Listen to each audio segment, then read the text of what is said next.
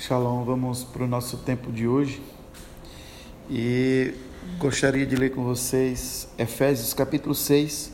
Estamos na última semana do nosso princípio do mês.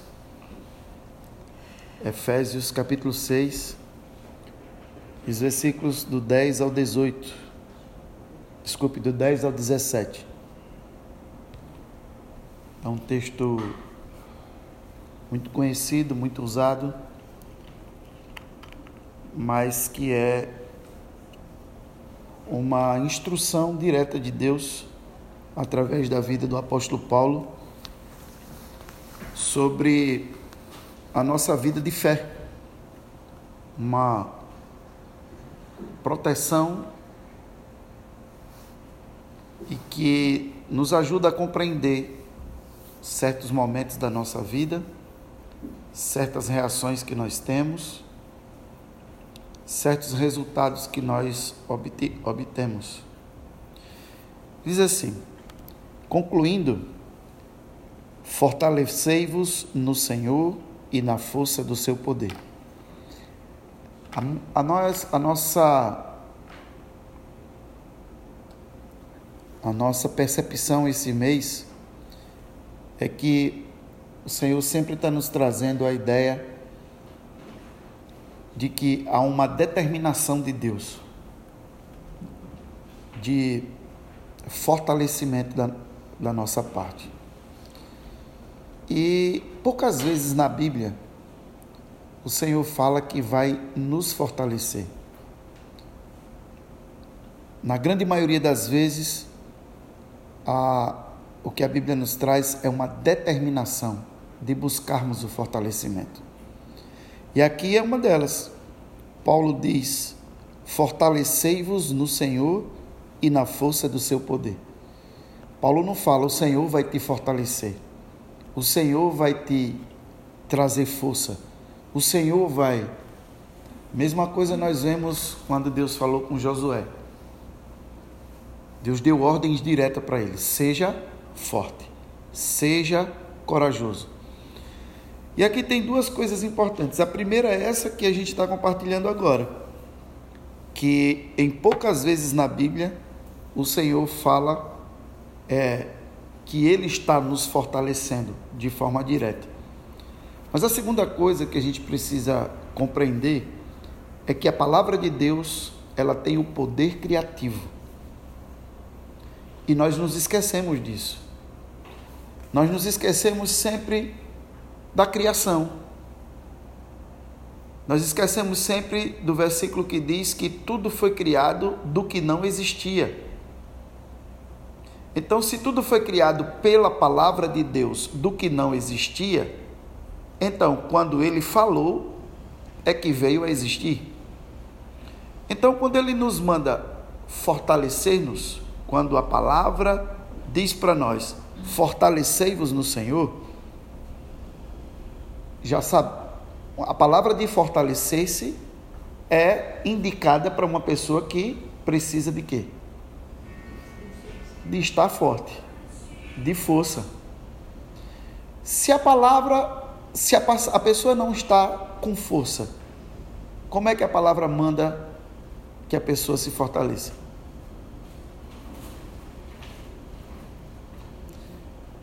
Por causa do poder criativo da palavra nós precisamos entender que a nossa fé precisa estar baseada no amor de Deus.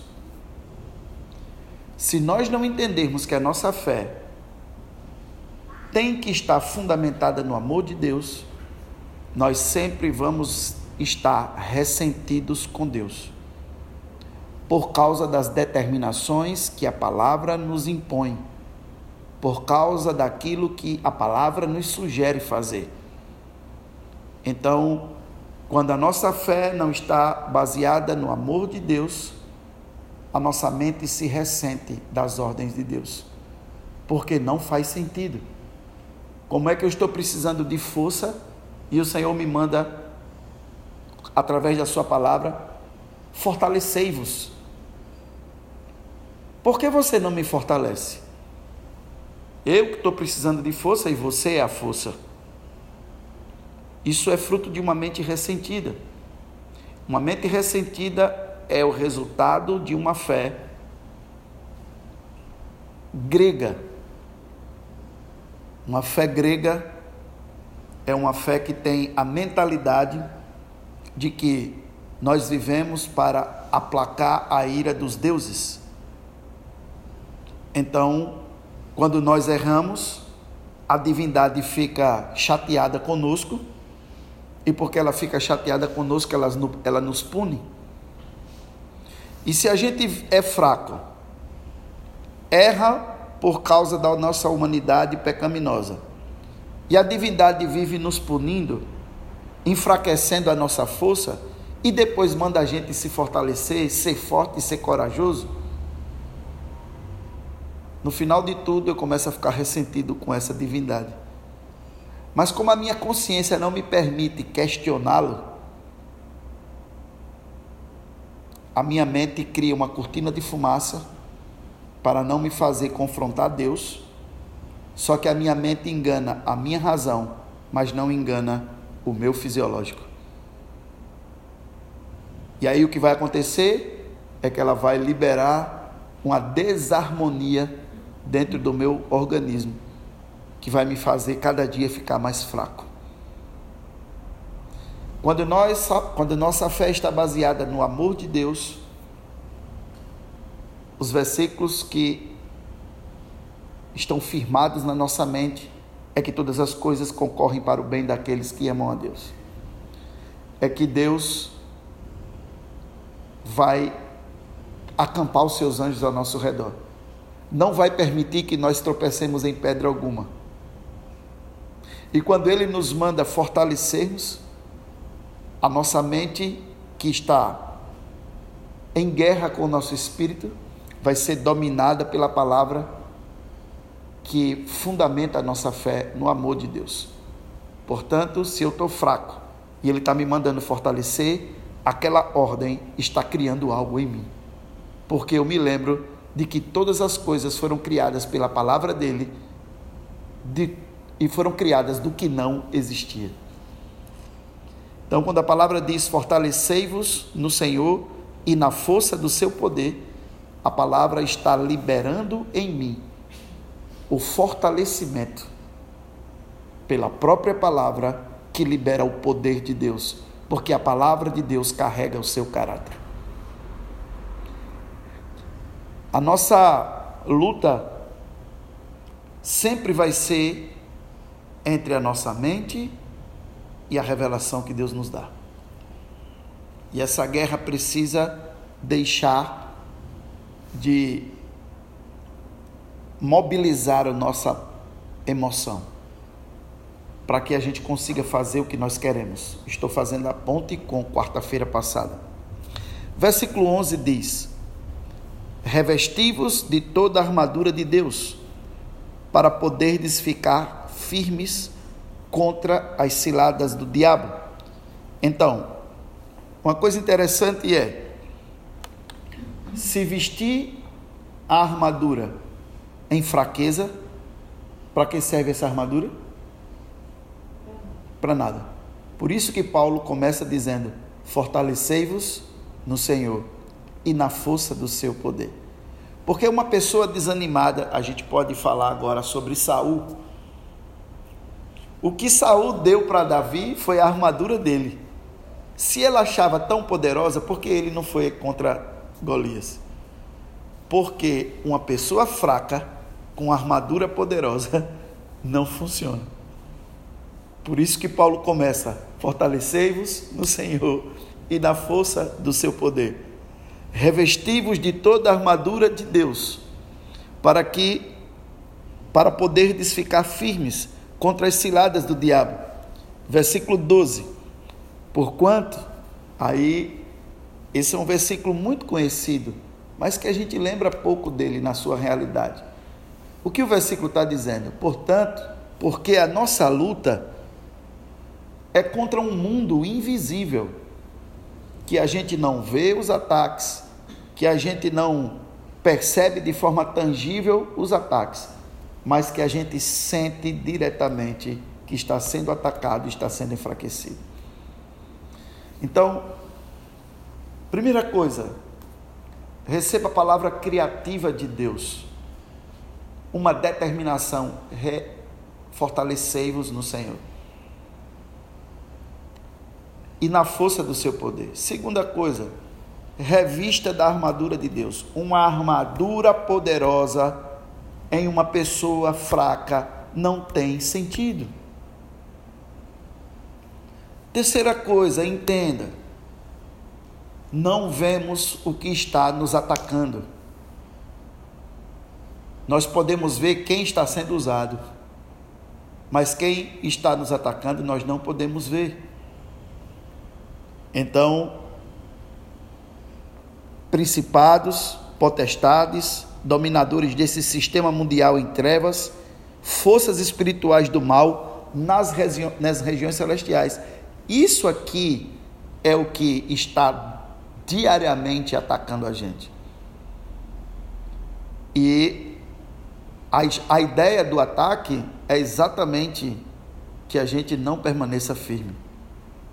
Versículo 12: Por esse motivo Vesti toda a armadura de Deus, a fim de que possais resistir firmemente no dia mau. Não é? Então, um integrante das forças policiais, quando está de folga, ele não anda com o equipamento de quando está trabalhando a única coisa que ele anda, em regra, é a arma. Mas você não vai ver ninguém com a família num parque de diversão, armado e equipado. O problema é que ele tem folga e nós não. Nós não temos folga. E é exatamente onde a gente acha que está de folga que os ataques acontecem. Onde você entende que haveria coragem dos demônios de virem atacar a gente na vigília de adoração. Num culto do domingo onde Deus está movendo, no mover profético onde estamos de joelhos orando, intercedendo a Deus. Mas a nossa mente, ela trabalha com a percepção de que todas as vezes que nós não estamos no devocional, não estamos na igreja fazendo alguma atividade, ou fora dela, numa atividade espiritual, nós estamos de folga. E de folga, a nossa mente diz para a gente que a gente não precisa de quê? Da armadura. No máximo, a gente fica com a arma que é a palavra. Existe essa folga? Não existe essa folga. Como não existe dons espirituais para meio período.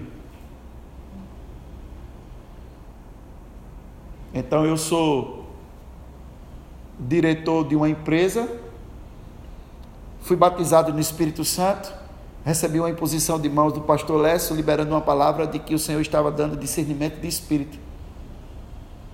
Mas eu trabalho seis dias por semana na empresa sem utilizar isso.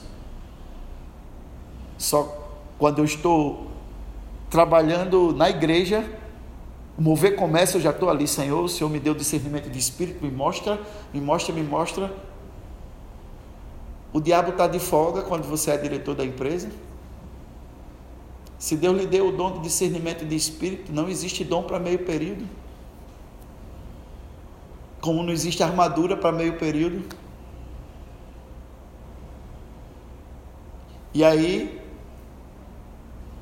quando a gente vai ver, 99,9% dos ataques do inimigo são produzidos quando ele lê a nossa escala de folga. É a gente que, que faz a escala.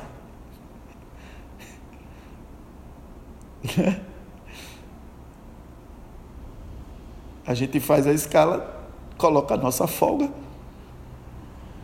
E aí ele lê e decide qual é o melhor momento de atacar. Na nossa folga, geralmente, não estamos conscientes dos dons espirituais que recebemos, não estamos conscientes das revelações que recebemos, entramos na trivialidade em várias conversas com amigos, com colegas de trabalho, produzimos é, é, um vocabulário totalmente secular, e é nesse contexto, na nossa trivialidade, onde a nossa armadura não está, porque a gente deixou em casa, ninguém vai sair fardado para o shopping, ninguém vai sair fardado para o parque com a família, ninguém vai sair fardado para de colete à prova de bala para a praia, para a piscina do clube. Qual é a melhor hora de atacar? Aí depois a gente vem desse jeito e quando chega aqui coloca a armadura. Aí a gente vira um Saul. Uma pessoa enfraquecida com armadura poderosa. E o gigante está lá gritando, gritando, e a gente não tem coragem de ir. Mas, se alguém tiver precisando perto da gente, a gente tem uma palavra. Como Saul teve para Davi: tome, homem, isso aqui vai servir para você, mas não serve para mim. Se vir, você estava lá diante do Golias. Não existe folga, porque a nossa guerra não é contra pessoas, como diz, contra seres humanos, como diz o versículo 12. Se fosse contra seres humanos, quando a gente chegasse em casa, quem tem um casamento bacana, estava tava longe do inimigo. Quem não tem, dorme com o inimigo, claro. Né? Quando a gente saísse do trabalho, a gente deixou os inimigos. Né? Mas a gente não tem essa folga porque a nossa guerra não é contra seres humanos. E o pior nós não vemos. E o pior, eles trabalham no dia a dia para enfraquecer a nossa estrutura, para em um momento específico, em um caso pontual, entregar aquela flecha infamada como dardo do inimigo para que a gente se desestabilize. Vamos continuando. Estamos no 13. Vesti toda a armadura de Deus, assim, a fim de que possais resistir firmemente no dia mau. Agora vem uma coisa bem bacana. E havendo batalhado até quando? Até o final. Havendo batalhado até o final, permanecereis inabaláveis sem retroceder. Então aqui tá, estão as características claras de uma luta de fé. E aqui também está subtendido que o oposto dessas coisas é quando nós estamos de folga. Quando essas características, quando as características opostas às que tem aqui no versículo 13 é resistir firmemente no dia mau, batalhar até o final, permanecer inabalável, sem retroceder. Quando as, essas características se apresentam opostas na nossa vida, isso significa que em alguma hora nós estivemos de folga, em alguma hora a nossa fé foi fundamentada em uma mentalidade grega, né? Ontem eu estava conversando com os meninos aqui e a gente estava falando sobre isso. E eu disse para ele: vou citar alguns exemplos que a gente pode ter certeza que a nossa mentalidade é grega, né? Primeira coisa, a gente pede primeiro ou pede a gente pede o que a gente precisa primeiro ou a gente pede perdão dos pecados primeiro? Pede perdão dos pecados. Por quê? porque a gente tem uma mente grega e a gente fala que a gente não vai conseguir nada da divindade sem antes agradar a ela. Mas quando a gente vai para o Pai Nosso, é Pai Nosso que estás no céu, santificado seja o teu nome, venha a nós o teu reino, seja feita a tua vontade assim na terra como no céu. Aí vem agora o quê? O pedido. Não. Olha a grega. Toca na grega aí. Vem o pedido. O pão nosso de cada dia nos dai hoje. E a gente sabe que o pão nosso não é comida, se trata de todas as nossas necessidades. Depois de pedir, Aí ele diz: perdoe os nossos pecados. A gente já entra, Pai, em nome de Jesus, nós te pedimos perdão, me lava, por quê? Porque a gente quer agradar a divindade para depois pedir. Porque a nossa fé não é baseada no amor, a nossa fé é baseada na justiça própria. E aí a gente fica sem a couraça, porque a couraça da justiça é da justiça que a cruz conquistou para nós. Éramos pecadores, não poderíamos ser perdoados, estávamos condenados à morte. Ele imolou o cordeiro antes da fundação do mundo, nos amou quando ainda éramos pecadores, e essa justiça nos veste e protege a nossa vitalidade, os nossos órgãos vitais. Quando a mente está baseada no amor de Deus, a coraça da justiça está firme. Quando a mente está baseada na, numa teologia baseada na, na, no grego, né, na, na mente grega, a gente sempre está, o que é que eu fiz? Meu Deus, me mostra, onde é que eu estou errado? Onde é que eu estou errado? Não, ele me ama. Falamos ontem também sobre o filho pródigo. Filho pródigo foi um confronto de Jesus, não era só uma história de um pai que ama, era um confronto de Jesus com a mentalidade vigente da época. Pecou, voltou e queria ser o quê? Empregado, né? Então, ele queria pagar pelo que fez, para ver justiça. Não é verdade? Se eu ficar como empregado e não como filho, eu passo o resto da vida pagando a minha desobediência. E tranquilo. O que, que o pai fez? Por quê? Porque o, o que o Pai quer é que a nossa fé seja fundamentada no amor, não no que a gente faz. Se lá da Pocilga ele tivesse a fé fundamentada no amor, ele tinha pensado em ser empregado? Não.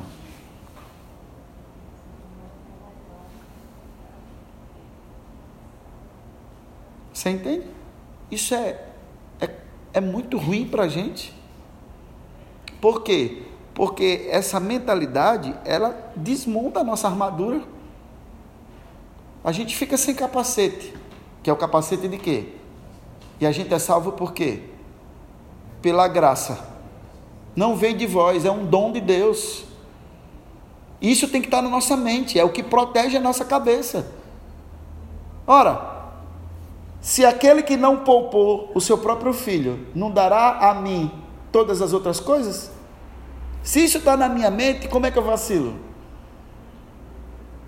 Aí vem a coraça da justiça. Que justiça? A justiça completamente da parte dele. Eu estava condenado à morte pelo pecado. Ele me amou e me tirou. É essa a coraça da justiça. Aí vem o escudo da fé, que é o que me protege. Vamos continuar, que está tudo aqui. Versículo 14: Estai, portanto, firmes. Ó, estai, portanto, firmes. Você vê que antes de começar, antes de começar a montagem da armadura, ele volta a falar do versículo 1, né? Estai, pois, firmes, trazendo em volta da cintura a verdade, vestindo a coraça da justiça, calçando os vossos pés com a proteção do evangelho da paz, embraçando sempre o escudo da fé, com o qual podereis apagar todas as setas inflamadas do maligno. Usar igualmente o capacete da salvação, a espada do Espírito, que é a palavra de Deus. Orai no Espírito toda vez que começar um mover na igreja. Orai no Espírito no seu devocional. Orar no Espírito quanto? Quando? Em todas as circunstâncias. Em todas as circunstâncias. Com toda petição. E outra coisa, insistir humildemente. Tendo isso em mente, Vigiai com toda a perseverança na oração por todos os santos. Ah, já fomos até o 17, né? É, aqui a gente vê, e aqui essas três, coi três coisas eu quero falar com você, deixa eu ver nosso tempo e a gente termina.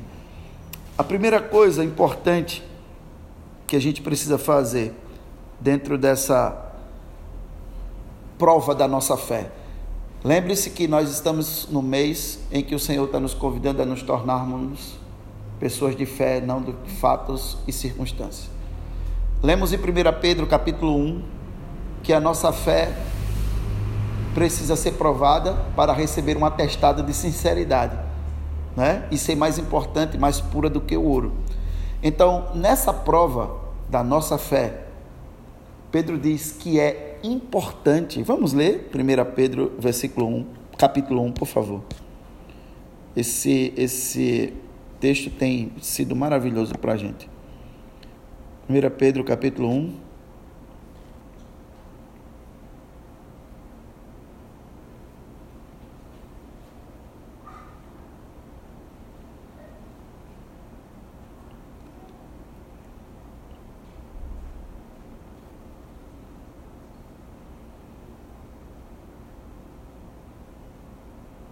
Alguém achou? Não, 1 Pedro capítulo 1.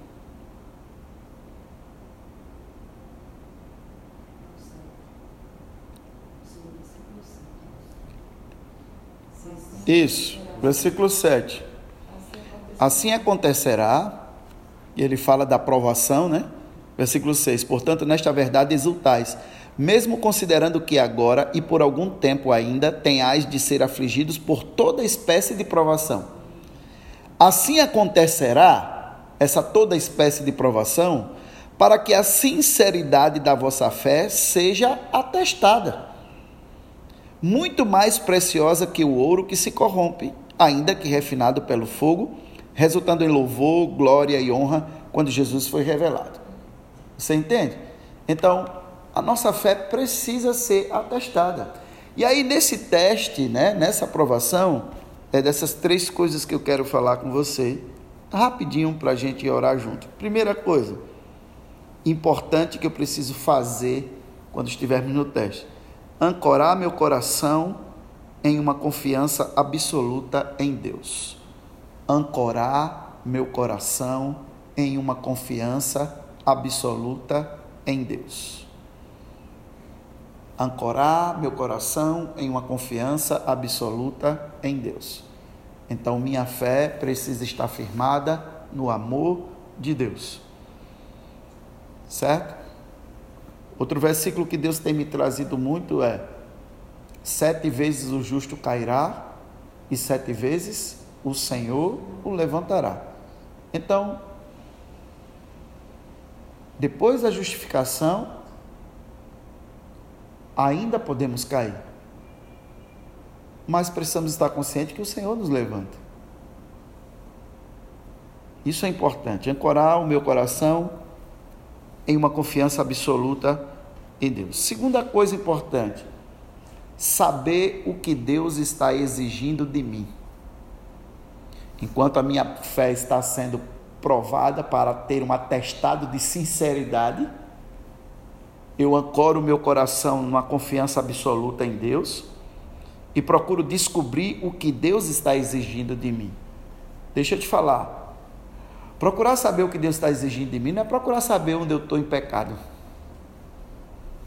Olha só, a Bíblia diz que Deus prova ao filho que ama. A Bíblia diz que se vocês não estão sendo provados, não são filhos legítimos, mas bastardos. Você já tinha ouvido esse versículo, moça? E por que reclama? Eu estou falando com você, você não sabe que eu estou ministrando? Vai com essa cara de velho aí. Você entende? Se eu estou sendo provado na minha fé para um atestado de sinceridade e o meu coração está ancorado na bondade do Senhor, eu nunca vou estar atrás de pecado dentro de mim, mesmo que a fé vá mostrá-lo. Entende? Eu estou pensando no amor dele. Ele me ama tanto que me botou nessa, que me permitiu estar nessa. Isso é uma prova de que eu sou filho legítimo. e não bastardo. Vamos ler o versículo? É muito importante esse versículo para que a gente fixe isso na nossa mente.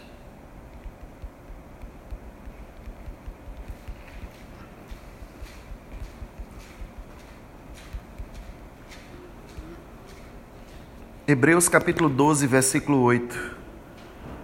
Hebreus capítulo 12, versículo 8. Muito, importante, muito interessante esse versículo. 7 e 8. Como diz aí? Suportai as dificuldades, aceitando-as como o que é disciplina na sua cabeça? É? É o castigo de Deus? É isso que você ensina na escola? O que é disciplina? Não. Você vai para a faculdade e você tem uma grade curricular. O que tem na grade curricular? O que então que é disciplina? é um conjunto de ensinamentos para formar uma certa mentalidade, seja profissional, seja o que Deus está querendo de nós, que é ter a mente de Cristo. Você entende? Mas disciplina para a gente que foi ensinado que Papai do céu briga é o que? Correção. A disciplina corrige? Sim, mas corrige pelo ensinamento. Então eu era uma pessoa que gostava de ensinar, e depois que fiz pedagogia, fui corrigido no meu comportamento, na minha forma de me dirigir aos alunos. A disciplina da, do curso corrigiu a minha conduta, mas me punindo? Não. Me trazendo conhecimento, esclarecimento, revelação.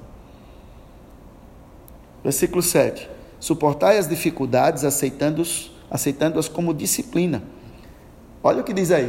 O que, que diz aí? Deus nos trata como filhos. Ah, então, ó, Deus nos trata como filhos. Ora, qual filho que não passa pela correção do seu pai? Olha o versículo 8 que é a chave. Mas, se estáis sem orientação, da qual todos têm se tornado participantes, então você é filho da outra ou do outro. O que é o bastardo, né? O filho do outro ou da outra.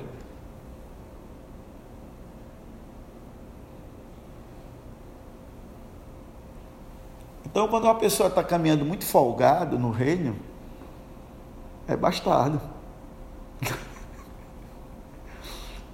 A Bíblia, irmão. Não tem forçação de texto, não precisa nem de interpretação. Estamos no meio de fé. Amanhã é, sexta é o último dia. Sábado já é lua nova. É outra palavra. Deus vai nos fortalecer. Nós vamos terminar ave como pessoas de fé. E Deus está construindo o restante talvez colocando o acabamento em alguns, né?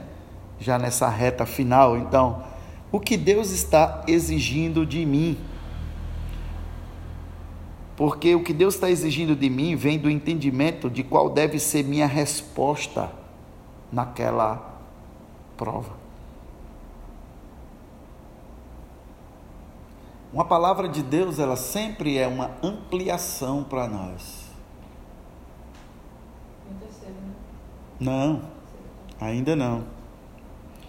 Então, quando nós buscamos descobrir o que Deus está exigindo de nós, sem essa mentalidade de onde eu errei, onde eu estou errado, o que eu estou fazendo de, de errado, onde está o meu pecado, não.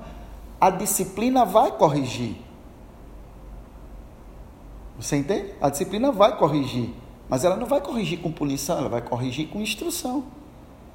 Então é essa instrução que nos faz entender qual deve ser a minha resposta àquele problema.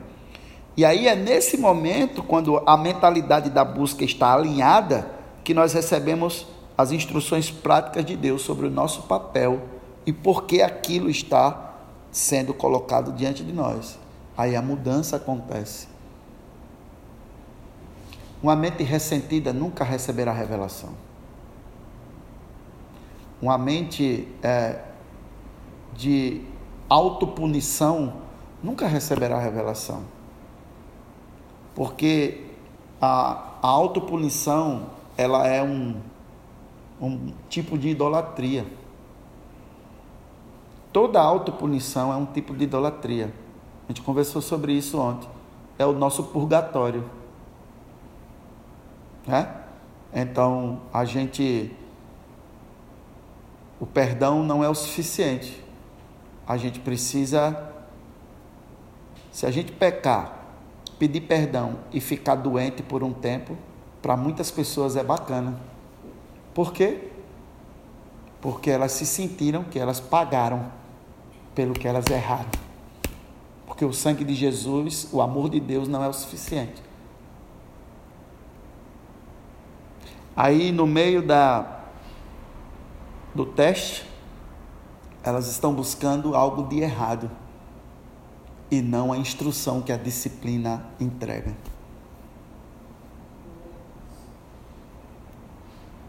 Você vai para a faculdade para saber o que está errado com você? Você vai para quê? Para aprender. Consumir as disciplinas. E a proporção que você consome as disciplinas, você corrige a postura. Quando as pessoas perguntam, nossa, você está diferente, está falando melhor. Não, eu levei uma lapada do professor. É assim?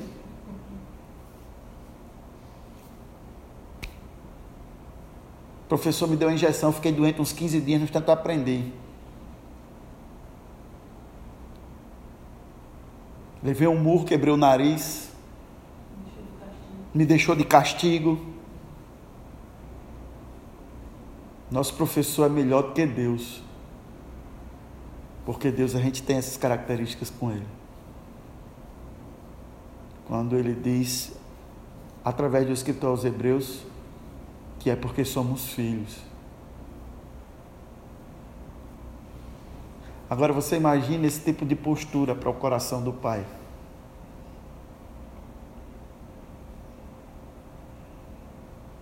Deus colocar a mão na cabeça e dizer: Meu Deus, o que, é que esse menino está fazendo?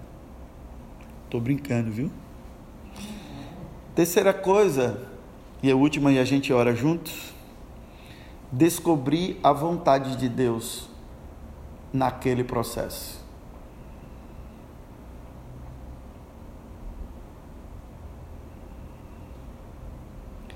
Ancorar meu coração na confiança absoluta em Deus, descobrir o que Ele está exigindo de mim e descobrir a vontade dele naquele processo.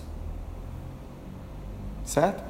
Então, se a gente observa uma graduação, Vamos ver. Nós ancoramos o nosso coração na confiança absoluta que a instituição é boa. Não é verdade? Se você tiver com grana suficiente, você vai para a instituição mais conceituada pelo MEC, não é isso? Você só procura outra se a sua condição for limitada. Você vai pagar ali menos na outra, né? Mas se você vai se você está com grana para pagar a sua graduação, sua pós-graduação, sua especialização, você vai na top. E ali você coloca o seu coração né, nessa confiança absoluta que a instituição é boa. A segunda coisa, aí você vai ver o que a instituição vai exigir de você. Cada disciplina, não é? O que vai exigir de você, de repostura, de alinhamento, de correção de, de tudo, né? Aqueles pensamentos que você tinha sem punição. Quando você é reprovado, o que a instituição está dizendo para você? Que você não aprendeu e que ela vai te dar uma outra chance de você aprender. Aí você paga por isso? Claro. É doloroso? Claro. É chato? É, mas não é uma punição. É um atestado de insuficiência de aprendizado. E depois você descobre qual é a vontade da instituição para você, de formar um médico, de formar um professor, de formar um psicólogo, de formar um advogado, né? É, dentro daquilo tudo, ainda tem as especializações, você vai dali para a graduação já sabendo o que você quer da vida. Então, esse conjunto de coisas se chama um corpo disciplinar que pegou você de um lugar e quatro ou cinco anos depois te colocou em outro muito melhor, posicionado, com a mente mais é, é, desenhada, mais pronta para tudo. Agora você pega tudo isso e traz para o reino de Deus, aonde tem o Espírito Santo, o ajudador, para nos fazer mais que vencedores em Cristo Jesus. Amém? Amém? Espero que essa palavra tenha feito sentido para você, tenha lhe ministrado nessa noite e que você entenda que tudo é para o nosso bem. No final de tudo, quando a gente termina, muitas vezes entrega o TCC e eu ouço algumas pessoas dizendo: Ah, agora eu vou passar um tempo sem pegar num livro. Dois, três meses depois, a pessoa já está pensando na pós-graduação, porque viu a mudança, olha o espectro do mercado, sabe que precisa avançar, viu onde estava quatro anos atrás, viu onde está hoje, sabe que se investir mais dois anos vai e assim deve ser a nossa relação com Deus. Prazerosa, né? Por isso que Paulo diz: se alegre na tribulação. É. Por quê? Porque se você passar por cada uma delas, a partir desse espectro que Deus te deu hoje, você tem uma coleção de peso de glória na sua vida. Então a próxima tribulação, quando começar, você não está pensando no que está passando, você está pensando no último peso de glória que você recebeu, no último avanço que você recebeu, no último. É, é, na última coisa que Deus te ministrou, na última revelação que você teve daquela questão ali. E tudo vai ficando mais fácil. Então, para o aluno da graduação no primeiro semestre, é um tormento, aquele monte de coisa. Né? Para o aluno da pós-graduação, ele já está estruturado, ele já sabe que aquilo vale a pena. Então, que assim seja os seus testes no Senhor, com o coração fundamentado no amor de Deus. Amém? Querido e amado Pai, obrigado por esse tempo. Te louvo por tua fidelidade e bondade. Obrigado pela tua palavra e obrigado porque o Espírito Santo o nosso ajudador também é o nosso consolador. Eu quero ministrar essa noite para cada pessoa que está aqui e os que estão ouvindo esse áudio nas nossas plataformas. Liberar uma graça a mais do Senhor para o seu tempo de prova. Liberar uma graça do Senhor para o seu tempo de disciplina. E também liberar uma unção que quebra o jugo dessas fortalezas que trazem um pensamento distorcido, um comportamento equivocado, quando nosso Pai está nos colocando em, está permitindo circunstâncias para que nós avancemos. Receba dessa graça nessa oportunidade. Que o Espírito Santo te ministre fortemente e que você se levante para viver a sua disciplina com seu Pai, porque um peso de glória está te esperando receba alegria nessa oportunidade, receba a força do Senhor. Fortalecei-vos nele na força do seu poder. Não, não esqueça que a unção de Deus, os dons espirituais, não são para meio período, assim também como a armadura dele. Orem em línguas no Espírito em todo tempo, em qualquer circunstância. E que Deus abençoe a sua vida, em nome de Jesus. Amém.